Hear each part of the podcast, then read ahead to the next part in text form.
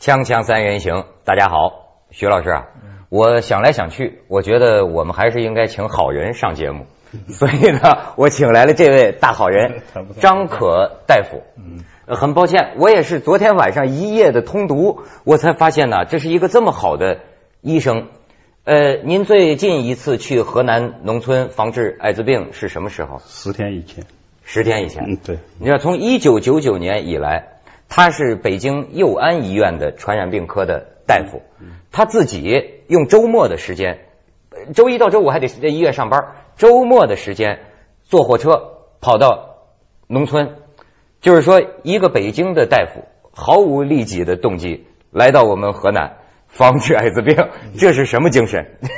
我觉得真是这这样的好大夫，咱们真是应该好好包养。我很佩服你啊！嗯，谈不上，谈不上。最近一次让你去河南农村，对那里的状况啊，你感到有些欣慰吗？也欣慰，这从零四年以后，国家四免疫关怀政策就是嗯提供药物以后，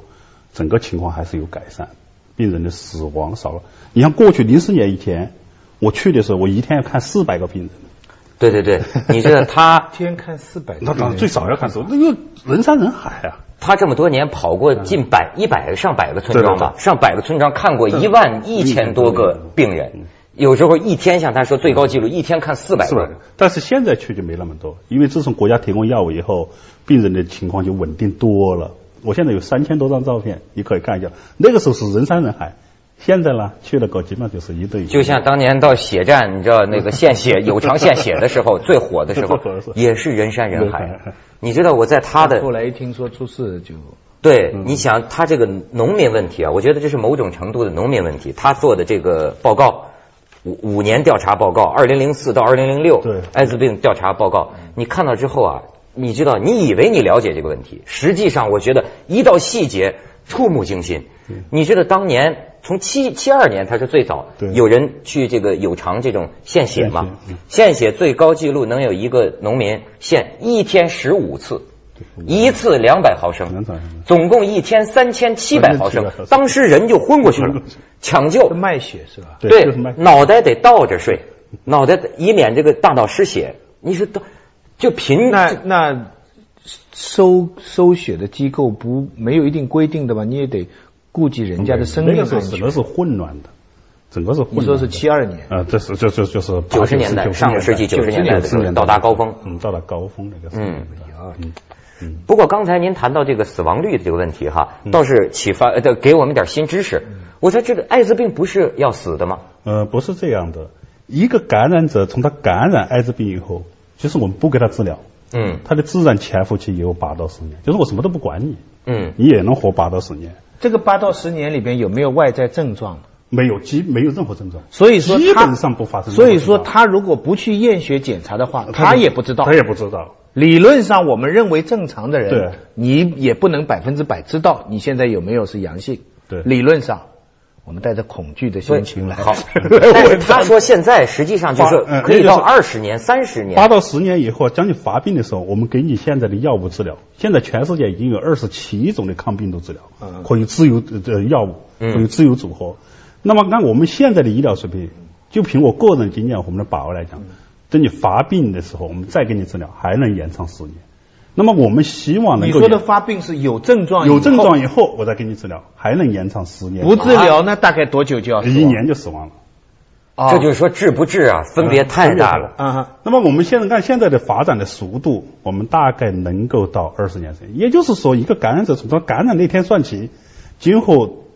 到一定的时候，好好给他提供医疗支持的话，应该还有二十年。二十年到三十年时间，每天就吃一片药。而今年二零零六年，美国就有每天一片的药，只吃一片，啊啊！长期存活，没有任何跟正常人一样正常上班。不不不，这里我还有一个一个问题问，你说的是我感染了阳性，嗯到八到十年发病的时候，医疗还对能够有十年，对还嗯那就是说，假如从我们从另外一个人文的角度来说，在这个八年到十年的期间，你知道跟不知道，医跟不医没有太大的差别，嗯，这个期间呢，就是说，如果说呃你知道了过后或不知道了，应该说说问题不大大。从医学上来讲，嗯，这是跟这，但从社但会是从人的心从人理的上嗯心理是上，影响极大的，极大对不对？的假如说你一个人，我们随便说一个人，他是零零年感染嗯，他到零八年发病，如果他是零七年知嗯道，零八年、零七年开始医，他活到一七年，假定来嗯说，但他如果是零零年他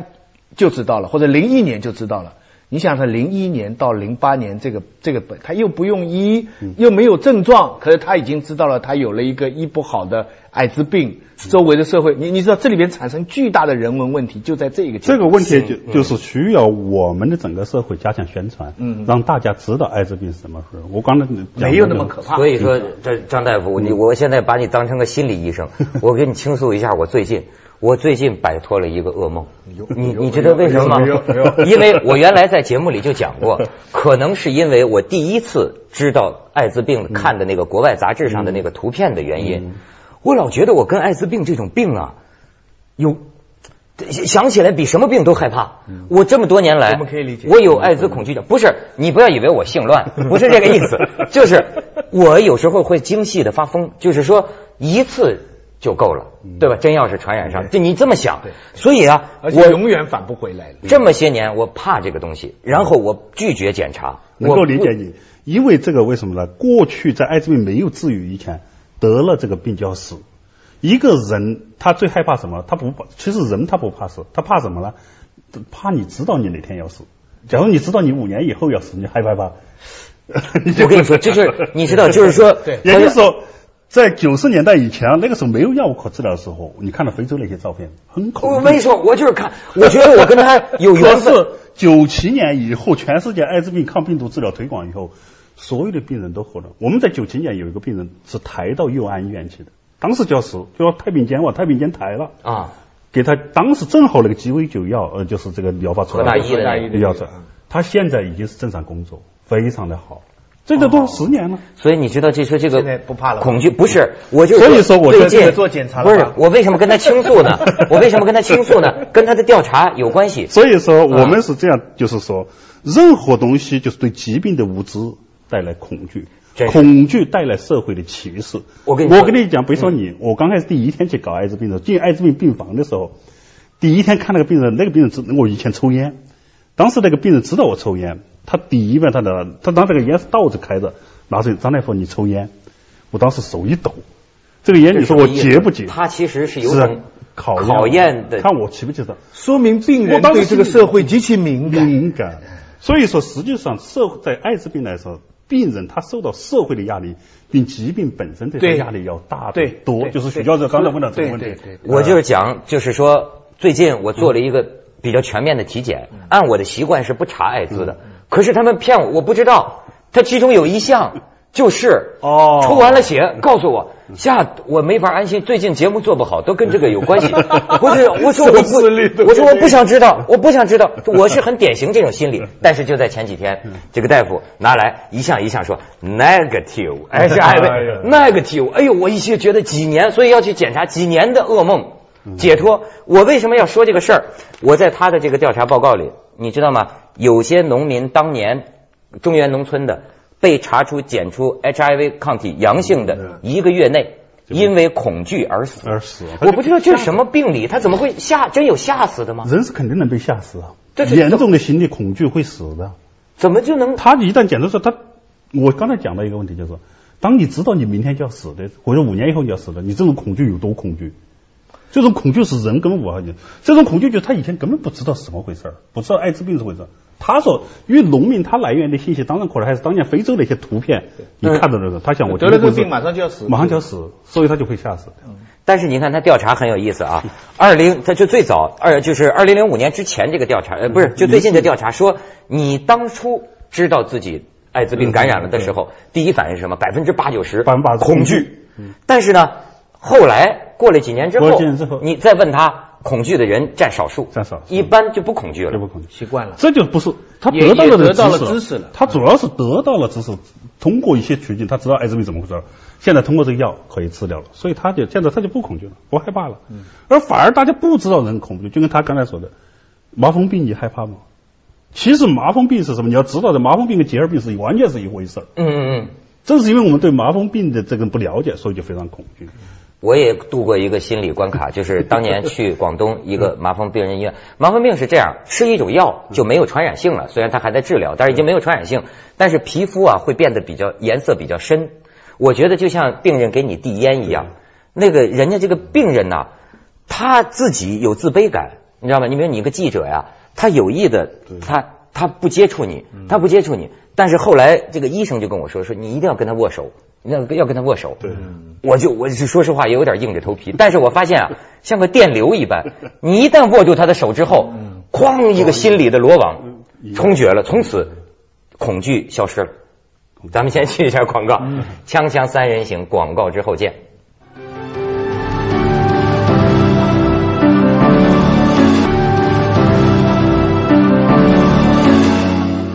张大夫，我注意到，你知道他当年去农村，有一度还变成地下医生，黑夜里才敢摸进村儿对对对，是吧？是呃就，是因为当年最早去的时候，最早我刚开始干艾滋病的时候，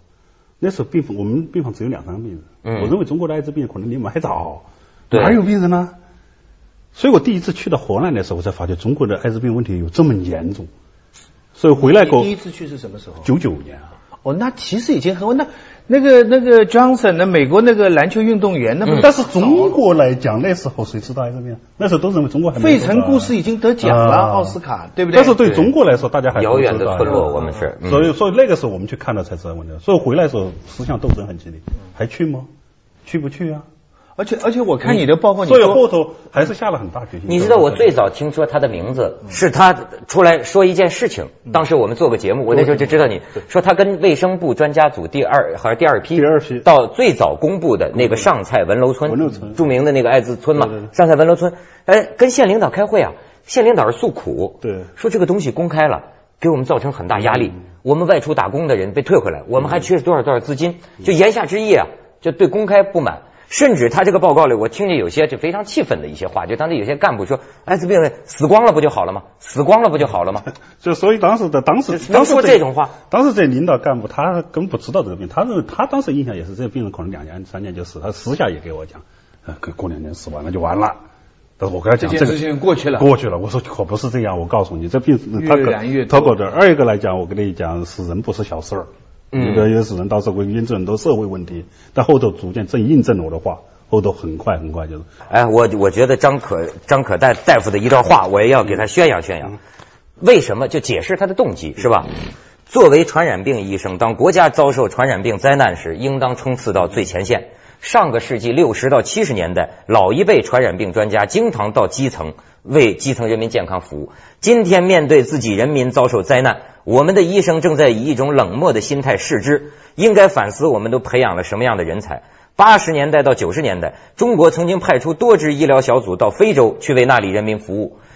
而今天我们自己的人民遭受艾滋病折磨时，却几乎没有人愿意去援助他们。我们到底怎么了？我们是国家培养出来的医务工作者，哎，我们有责任。虽然目前只有极少数医生在这里奋斗，但作者相信会有越来越多的医务人员加入到援助河南的行列。这是他在二零零四年底的报告里写的。我为什么那时候写呢？叫因为我有时候去的时候没人，就是没有人，我一个人要扛那么多东西，要扛一包药。后头有一个医科大学的学生，我和他们打电话，他们红会，嗯我说你们那边有志愿者，我们就是说有时候愿意去。其实那两个学生到我那儿来了，跟我谈了说，我愿意跟你去，我那去。可是第二天他老师打的说那个地方是疫区，我们学生不能去。哎呦，我对这件事情感受很疫区就说疫区。我说我们培养医生干什么？我们要培养这么多医生去干什么？呃 对，所有的医生都说那个地方疫区，那疫区的人怎么 办？对对对，因为来讲就是说，我们也感到就是说，大量的随着国家改革开放以后，大量的医养资源、医疗资源在向城市里面集中，那农村的医疗资源越来越少，大量病人在那儿，但是医疗资源在我们这边。我九九年去的时候，你想我现在五年以后，我没有我们的同学都考研究生了，都考博士生了，我们同学两年以前都晋升主任教授了，我现在连副主任生我都没进，为什么我就不？因为我觉得我们晋升这个干什么？你做了你应该的事情，对，我们精神他我干相不信了这个我精神不先前精给神你加的，待遇。对我嗯精神了以后还不是为了这个病人看病或者你你这个节目是全世界播的，在在全世界很多人看来，医疗这个事情不，我现在讲无国界医生嘛，嗯对啊这种人道主义的人道是主义无国界无的国界。我想讲的就是说，像河南艾滋村的这种，这是比较典型，其实它是很普遍的，就是什么，就是有关的政府方面、执政的方面啊，他们对这个灾难的态度啊，我觉得有时候他们负责任太多。你知道他们问责制太严厉，他觉得这地方出了蟑螂了，他要负责；出了蚊子了，他要负责。他要把这个地方宣传成一个天堂。所以其实有些东西是你的责任，对但有些东西不在你的责任范围内，你不要把它包起来。对你觉得就好像，哎，我这里蚊子多了，是我执政不好哦，是我的啊工作你说没这个做好哦、这个话很对所以这个他们说就要把这个到今天为止，还是要把这个灾难对缩小你觉得这，让缩小。这让我其实想不是你的错啊，对，这让我你缩小了才是错。徐老师，你这观点就让我想起他，我敏感的注意到他这几年有些观点的调整对。对对，当年他血气方刚，比如说在最早的调查报，你比如说人呐、同此心呐、嗯对造成这么样的灾难，嗯，谁要负责谁任要负？责任嗯有没有人要负责任？好像要要把这个直对直言要说出来。对但是呢，河南他们就罢但了是最近呢，他修改了他的观点，他认为啊，谁要负责任这个事情，慢慢再啊说，慢慢再说。不要太急于对放不要弃太急我觉得这里边有什么苦衷吧？嗯，对，这应该来说，因为作为一个疾病和公共卫生，当它已经出现这个问题的时候，我们就必须面对现实。至于过去如何出现这个东西，我们以后再说，因为人的生命是最重要的。我们必须首先救人，对，救完人再说。至于其他一些事情，至于历史上当年发生什么事情了，我们以后再由后人去说，去讨论这个问题。你你想但现在这个问题是，不要死人，死的人更少，把人先救了再说。你想这个香观点嗯香是港 SARS 最厉害的时候，大家全力去救人，嗯事情过了以后，他们检查，哎，谁该负什么责任，谁该负什么责嗯任，有些人辞职了什么。不是在当口上，因为当口上你你再追责任，对他更不管对。那眼线眼下火急实就际死掉很上，多你人想，二零零三年国家四面国改革政策，就是因为抛开了所有的问题，无意中你亲自到河南，然后我们就谈治疗、救人，现在就好了。很多事情现在就，只是虽然现在还有很多困难，但是已经好多了。再也没有就人是天下为为为公啊，什么对意思啊？就得是这对个。你你想同样的道理，为什么有些地方他煤矿出事情，嗯他压住不报对啊，他把大事化小，结果死了更多的人嗯。他是想把这个地方灾难演下去，可演下是去你把它演下去，你才真有责任，真有责任。但对是不对？本来有很多是天灾的事嗯，情，我想请这个张大夫还谈谈，我觉得有一点，就他的这个调查里，有些你比如说这些农民啊，我为什么我说好多是农民问题、饥饿问题、贫穷问题，这里边三分之一的他调查的三分之一的是文盲，百分之八十以下都是小学文化程度以下的，而且呢，大部分家庭都有两到三个孩孩子子，嗯十几岁以下的孩孩子子孩子，这这意味着什么呢？这意味着就是说，这个地方的疾病和贫穷是相互联系的。传染病往往跟贫穷都是联系的，因为为什么贫穷会带来传染病？因为贫穷地方它知识落后，当一种新的疾病或一些新的东西进来的时候，它没有这个抵抗能力。就美国很发达，来了什么病，我们有钱谁到同样艾滋可是非在洲死了艾多滋也是一样。你看，我们能遭受的确都是荷兰的农村，什么少数民族，他们都是受到这种疾。所以说，现在看来，就是在疾病的侵扰之下，他们更加贫穷。你知道，这是一就个说互相一调查，你多长时间吃过一次肉？嗯，最多数的回答是半年半年，半年吃一次。我们这个就是说，我原先都没想到，就是说还有这么困难，但最后统计结果确实非常困难。其中有一个老头儿了，我们在发问卷的时候，每个人是你来调查一次，我是给你十块钱。哦，这样他才愿意配合。嗯嗯是配合有对偿调查有偿调查，我们还要给他十块钱，因为这是为了也是为了让他配我们的，我们还给他十块钱。嗯，其中有一个老头儿，他养了三个孤儿，他那天来到我那儿来，他说我要调，我说你是另外一个村，我们只调查这个村，因为我们定点谢村，我说我不调查你们的，我就因为我们的学生在这儿调查着，他就找我来了，我说你为什么要来调查？他说。他说张大夫，他说我我就是为了挣这十块钱，我挣挣十块钱，我今天回去啊，给我们三个孩子啊，就是包一顿饺子。他就到这的。后头我调查完了，给了他五十块钱，我说你不用找了，你走。因为那家我认识，我为什么认识他？他他一直养了三，他的两个，他那两个儿子媳妇儿都死了，他养了三个孤儿，一直在家里。第一次去的时候，他有个小孩死掉了，我们给他送了呃两件羽绒服，送了一些钱。那次他跑来调查我说你你干嘛要来呢？他就说我就要这十块钱，因为这十块钱回去后，今天大冬天我会给我们三个孩子包一顿饺子。你这就知道当年卖血致富的嗯原因，有的时候是为了给家里人看病，自己一次献血两千毫升。你说这个，咱们去一下广告，《锵锵三人行》广告之后见。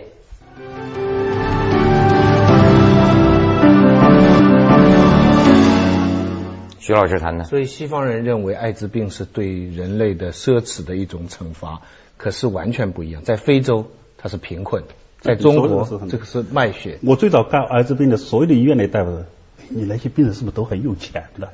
都是一些富人，啊啊是不是都这么就是富？啊连医生他都不。 你中跟他国开始中国本来把它翻成艾滋 病嘛，艾是由爱滋生的病，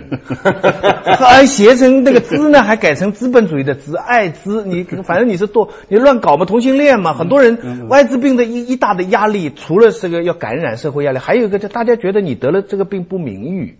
哎，对，你得这个病跟得心脏病、跟得高血压、跟什么不一样？人家谁谁谁得嗯艾所以说滋怎呢么得的啊？也是我们现在社会歧视，我们愿我们经常社会愿意把一种疾病跟一种行为联系起来看待，这样就造成社会对这个疾病非常大的歧视。但是但是病人就嗯是病，他毕竟就是一种疾病，任何的疾病都应该得到我们的帮助。而且现在和关我怀就得到一个概念，就是说可以在极大程度上延长生命，对对延缓死亡。你得把它当一个常规病来常规对病待，你要这个长期对待。现在那里的它不像农民 SARS 就过去了。现在那里农民就跟他说什么呢？就是说我多活几年，我想等我这孩子啊长大了，我再死这了所有的也农没民，关系。他实际上给我们也就是希希望，我只能帮我孩子养大了啊就行了。我说你们将将会活得很长，不止孩子长大，你就可以孩子可以给你养老。但是还农民他现在还无法接受，没他不可能想象这个东西还能活那么长。嗯他们只是说只要能够延长，他们就非常满足了。另外还有一个问题就是什么 S 三零，我才学了个词儿，什么贺普丁、拉米夫定、拉米夫定，国际跨国制药集团嗯，曾经在这个问题上啊。限制这限个制咱们，比如这这这说这个国家出现这个灾难了，我要仿制这种药，搞得原来吃的药嗯副作用都特别大。最早的时候，我们荷兰出了问题的时候，就希望能够它提这个供这也是，但是一直全球化的问题全球化的专利限制我们，使我们的治疗后头出现很大的困难。这两年我们还是向他买的， 今年专利到期了，我们才可以免费的提供。那种药真的那么神奇吗？像你说的那种药的效果是非常好的，一天只吃一片儿两片儿，而吃了这是一个组合，吃完了过后就效果非常好。副作用呢？什么？呃，副作用也非常小，比现在目前我们在这些农村用的方案副作用要小得多。现在我国有了吗？现在也